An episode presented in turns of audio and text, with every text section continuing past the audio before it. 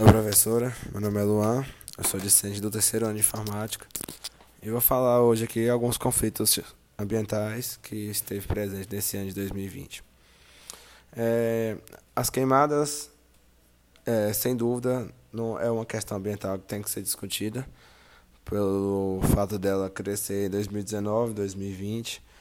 2019 ela cresceu muito, mas esse ano de 2020 no Pantanal, principalmente ali na região da Caatinga, o estado do Pará, sofreu demais com essas queimadas.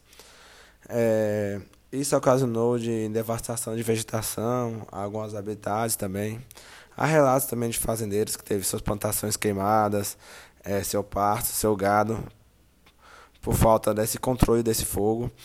E após a queimada, é, ela dissemina muito é, dióxido de carbono na atmosfera, fazendo assim que alguns fazendeiros também relatem que teve dificuldade de respirar também. Mas essa é uma questão muito delicada, né?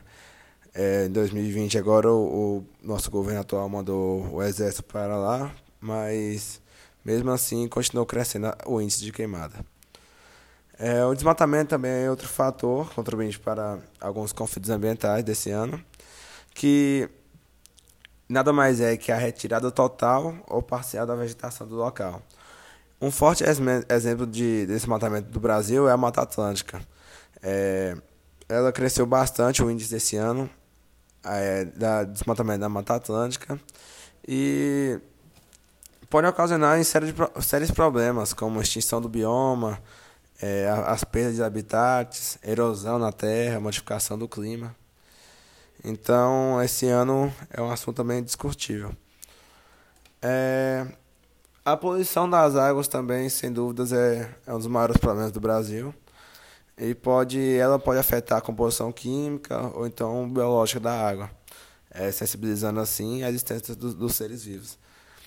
É, a contaminação ela pode ser de forma natural, tipo como tempestade de areias, ou então pela ação humana, através de insumos agrícolas, esgoto, falta de saneamento básico, lixo doméstico, doméstico. E um exemplo forte assim, de contaminação no Brasil é o Rio Tietê, no estado de São Paulo. Esse rio tem mais de 160 quilômetros de extensão e extensão contaminada, né? E apesar de ser visado para vários projetos de tratamento, ainda está altamente contaminado. É, também, é, no ano passado, teve o episódio da quebra da barragem do Brumadinho, né? E ela também deixou alguma herança de poluição nas águas da região, com metais pesados que podem trazer algum dano assim, para a população. É, além de prejudicar também o bioma da, da água, a vida aquática.